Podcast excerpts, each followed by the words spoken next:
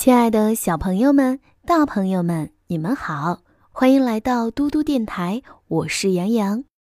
今天要为小朋友们讲的睡前故事是中国经典神话故事。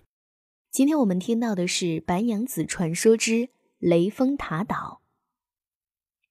小青在深山里练功夫，也不知练了多少年，看着自己的本事练得差不多了，就赶回杭州来寻法海和尚报仇。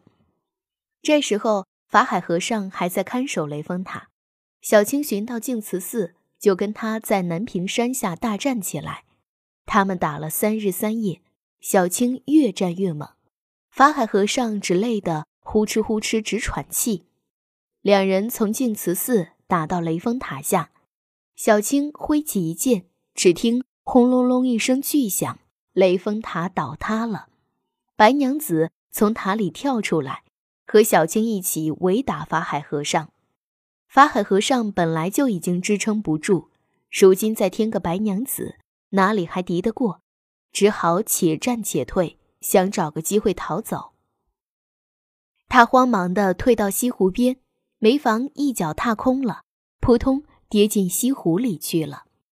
白娘子见法海和尚掉在西湖里，便从头上拔下一股金簪，迎风一晃。变成一面小小的令旗，小青接过令旗，举过头顶，摇三摇，西湖里的水便一下子干了，湖底朝了天。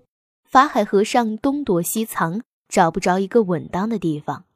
最后，他看见螃蟹的肚脐下有一丝缝隙，便一头钻了进去。螃蟹把肚脐一缩，法海和尚就被关在里面了。法海和尚被关在螃蟹肚子里。从此再也出不来了。原来螃蟹是直着走的，自从肚子里钻进了那个横行霸道的法海和尚，就再也直走不得，只好横着爬行了。直到今天，我们吃螃蟹的时候，揭开它的贝壳，还能在里面找到这个躲着的秃头和尚里。小朋友们，今天的故事就讲到这里啦。以后吃螃蟹的时候。一定仔细看一下法海和尚有没有在里面。我是杨洋，如果你喜欢听洋洋姐姐讲故事，可以让爸爸妈妈关注微信公众平台“嘟嘟 radio”。我们明天再见啦，晚安。